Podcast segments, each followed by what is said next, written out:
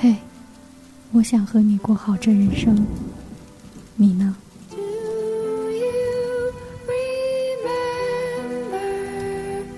欢迎收听长篇小说联播《我想和你过好这人生》，作者木子喵喵，演播吉如意。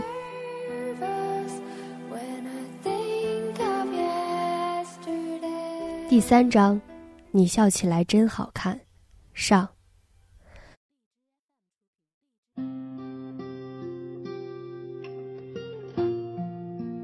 顾子深离开后，江晨曦坐在床上发了会儿呆。这些年发呆已经成了一种习惯。回神时，是因为一束光线从未拉起的窗帘缝隙间投射在他的脸上，很刺眼。他起身走到落地窗前。将原本未关起的窗帘完全拉紧，整个卧室立刻陷入黑暗，犹如一座不见天日的囚牢。他偏头打量着整个房间，房间太黑暗，沉闷的气息让人透不过气。那三天，顾子深就是在这样的黑暗中不吃不喝，把自己一直关着。那时候。他在想什么？浓郁的黑暗气息让江晨曦觉得窒息，他蓦地用力拉开厚重的窗帘，顷刻间阳光从头顶斜入。正对着顾子深卧室的是北宅后院的大草坪，春天，这里会长出郁葱的小草，各种植物。几十年的时光，把这座院子雕琢得一步一景。江晨曦记起，小时候秦凤芝经常带着子申在这片绿油油的草坪上晒太阳。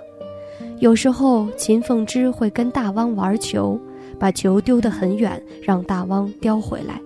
但子申对逗狗的这项娱乐一点儿都不感兴趣，不管秦凤芝做了多少遍，他都无动于衷。江晨曦记起，小时候秦凤芝经常带着子申在这片绿油油的草坪上晒太阳。有时候，秦凤芝会带着大汪一起玩球，把球丢得很远，让大汪叼回来。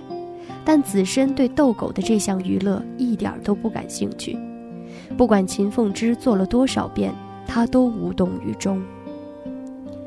年幼的子申。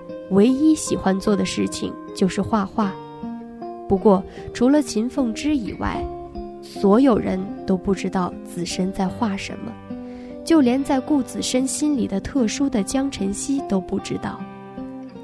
上学那会儿，他已经跟顾子深关系很好了，有时两人在书房复习功课时，他偷懒睡觉，便隐隐觉得耳边传来铅笔素描时发出的沙沙声。但当他睁开眼睛时，看见的却是顾子深专注功课的样子。那时他也是没花痴，总看着他专注而清俊的侧颜移不开眼。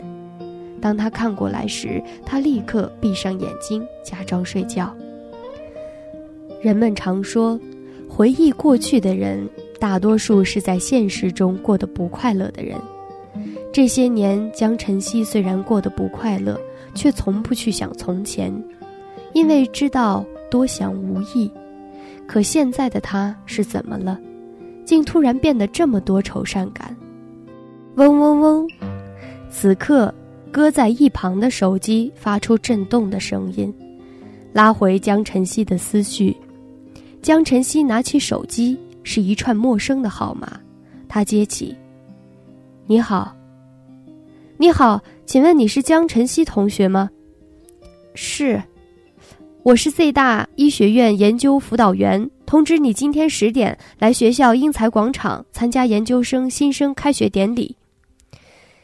开学典礼？喂喂，同学你在吗？江同学？啊，在在。江同学，记得准时参加。再见。挂了电话。江晨曦思索片刻，拨了唐唐唐的号码。不一会儿，唐唐唐的声音欢快地从电话里传出来：“江晨曦，你起床了吗？今天是你入学的第一天，可别忘了。见江晨曦没吭声，电话那头的唐唐唐收起笑颜，严肃的解释：“我知道没通知你一声，就帮你把研究生入学手续弄好，有点自作主张。但是你离开山城的时候，不是说你想完成未完成的学业吗？”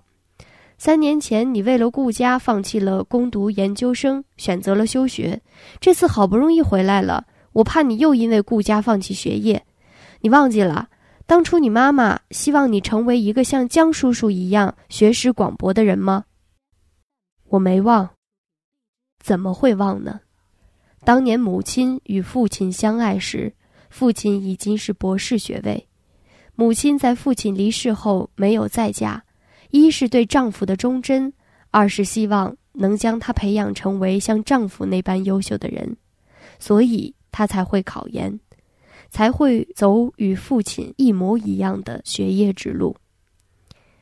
晨曦，你那么聪明，在学习方面那么有天赋，不应该为了任何人放弃你的未来。嗯，我知道。最终，江晨曦说：“唐唐唐，谢谢你。”谢屁啊！我们是好朋友，好朋友之间是不用说谢谢的。唐唐唐说完，又转折道：“当然，如果你真的觉得不好意思的话，来点实际行动吧。我的银行卡号是六二二二二。”嘟，挂了电话，江晨曦失笑。人在经受磨难时，总会觉得自己一无是处，也总有那样待你如己般的朋友。在你跌入深渊不清醒时，拉你一把。江晨曦，你是时候保持清醒了。去浴室洗了个澡，准备拿衣服时，才发现行李箱还在楼下客厅。披了睡袍准备下楼取时，正巧碰到从客房路过的顾子深。他穿着非常正统的黑色西装，一手刚接完一个电话。身后的助理立刻将另一只电话递给他，先是中文，后是德语，声音沉稳，目色从容。见他出门，脚步也未停，径直往楼梯口走去。只有他身后跟着的助理卓丽礼貌地跟他点了点头。子申，江晨曦忽然叫住顾子申，见他脚步略停，他说。我刚刚接到 Z 大研究处的电话，让我返校。江晨曦并不想这样一直生疏下去，想找一个话题替彼此解围，但也有可能这个话题对方并不感兴趣。果真，顾子深没有说话，径自离开，直到他的背影消失在走廊尽头，江晨曦才转身走开。距离大概是指每天都能看见他，彼此近在咫尺，却不能说上一句话。虽然三年没来 Z 大，但在江晨曦的眼里，Z 大的变化并不大，校园的一草一木都还是老样子，万分熟悉。报道过程十分顺利，离开教导处时，江晨曦问了辅导员一个问题。学校曾有规定，研究生休学不能超过两年，为什么我还能返校啊？这个我不清楚。辅导员扶了扶鼻梁上的眼镜，我是按照主任教下来的流程办事的。不过江同学，既然学校通知你返校，就证明其他都没有问题，你安心上学就好，何必想那么多？嗯，谢谢您。江晨曦礼貌地说完话。便转身离开。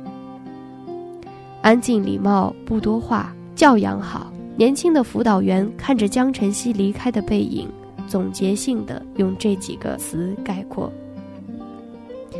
从办理流程到现在，江晨曦不像其他学生一样拥有这个年龄段该拥有的朝气。自始至终，他都是淡漠安静的做着一切，不慌不忙，不骄不躁。辅导员看了一眼江晨曦的资料，虽然休学三年，但他的年龄在研究生中依旧偏小。他不禁想，能得到顾家人的特别照顾，还这样礼貌淡漠的孩子，还真难得。江晨曦在 Z 大念了四年大学，大四那年考了本校的研究生。四年的时光足以让他对学校的一切都熟悉。从研究办去英才广场参加新生仪式，不需要任何人带路。一路上遇见的都是生面孔，有男生因为她的漂亮面孔议论纷纷，也有女生忍不住多看她几眼。江晨曦淡然以对。唯独路过图书馆时，脚步微停。每个人在大学时都有一个只有自己知道的特别回忆地点，他也有。图书馆是他与顾子深上学时待的时间最长的地方。子深喜欢静，平常不得不待在学校时，他在图书馆的时间比较多。Z 大因为建校时间太久，图书馆建筑陈旧。空间小，如果去晚了，很有可能找不到座位。那时，每当去晚了没有座位时，他便发脾气：“图书馆为什么不能扩建？至少能装下 Z 大一半的学生才合格吧？”后来，他常常先去图书馆帮他占位置，就再也没有发生过没座位的事。顾家太子爷做这种事情，总让人觉得不可思议。他却说：“小希，我虽然出身和别人不同，但普通男友做的事，我也可以做。”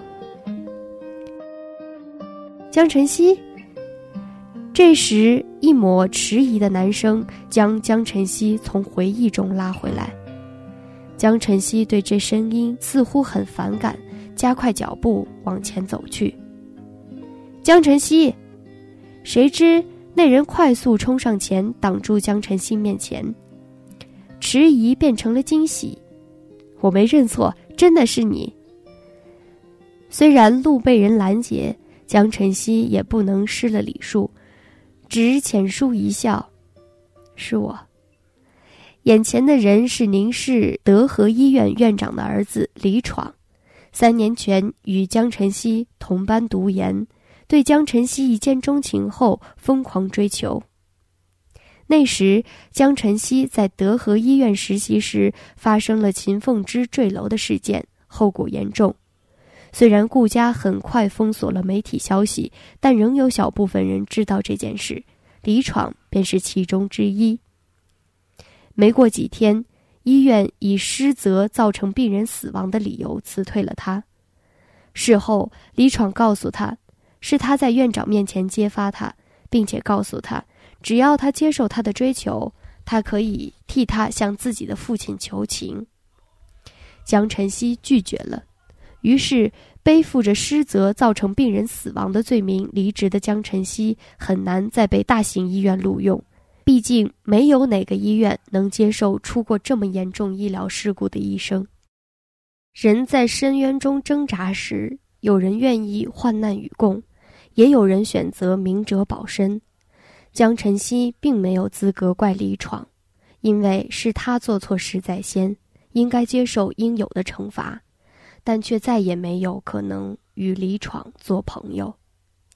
显然，重遇江晨曦的李闯兴奋的似乎已经忘记了过去的事情，尽管江晨曦向他表明自己有事在身。但他仍然像个摆脱不了的影子，跟在他身边说话，内容中表达了这三年对江晨曦的思念，也不经意向江晨曦展示他现在已经是医学院博士的身份，前途无量。最后问江晨曦为什么会在 Z 大，江晨曦停住脚步，看着一脸笑容的李闯，面无表情道：“第一，我在这里跟你没有任何关系。”第二，以后就算遇见，也请将我当成陌生人。第三，不要再跟着我。江晨曦，你这说的什么话？你在这里怎么能跟我没有关系呢？从今以后，你就是我的学妹了，而且我们三年前就认识，怎么能是陌生人呢？对于李闯的无赖，江晨曦完全无语，脸色沉下。正要放狠话时，不远处传来一阵阵惊呼声。不少 Z 大女生激动地指着不远处尖叫。他看过去，便瞧见那样的阵势：一群西装革履的男人浩浩荡荡地从行政楼往这边走来。走在最前方的是百年难得一见的 Z 大校长。一行人走在广场中心时停下，似在等人。不一会儿，一辆奔驰出现在众人的视线中，接着是第二辆、第三辆，整齐地朝广场驶来。三辆奔驰陆续在人群前方停稳，一群黑衣人从后面两辆闪现出来，训练有素地围成一个安全带。最后，第一辆奔驰的后门被打开，一条长腿迈出，随后又是一阵惊呼声。身姿挺拔，轮廓冷峻，一举一动都是银贵。那个男人随时随地都那么万众瞩目，华丽而耀眼。人群中不知道是谁惊叹了一声：“啊，是顾家太子爷，真是惊为天人啊！”在 Z 大看见顾子深，让江晨曦很意外。他想起早上出门前看见他身着正统西装，是来参加 Z 大研究生新生开学典礼的吗？那就是顾家太子爷啊，真惊艳啊！据说他也是 Z 大的，是我们的师兄啊。靠，我毕业之后一定要努力进顾氏集团，这样就能天天见到顾师兄了。想到是这么一个超级大帅哥当领导，工作动力都增加了十倍，能有点节操吗？节操这种东西挂在身上太占体重，我早就扔掉了啊。总有一种人。只要他出现的地方，永远都是聚焦点。许是这边不断的惊叹声让顾子深回眸，他的黑眸往这边扫了一眼，视线很快掠过江晨曦，似是看到了他，又似没看到，随后被一群人簇拥着离开了。哼，德行！忽然，李闯愤愤不平地说。资本家就是喜欢搞这种被众星捧月的派头，那言语间充满了羡慕嫉妒。江晨曦早知道李闯是个心胸狭隘的男人，懒得理他，抬步离去。李闯却没脸没皮的又跟上来，江晨曦只觉心烦，没好气道：“李闯，你一直跟着我做什么？烦不烦？这不是很久没见吗？”李闯笑道：“大家都是老熟人了。”中午一起吃个饭吧。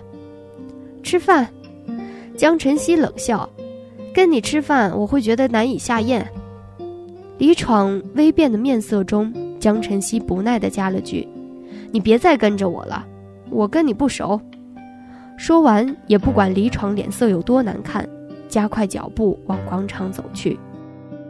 过去，唐唐唐总说他对每个人都好，好像永远没有讨厌的人。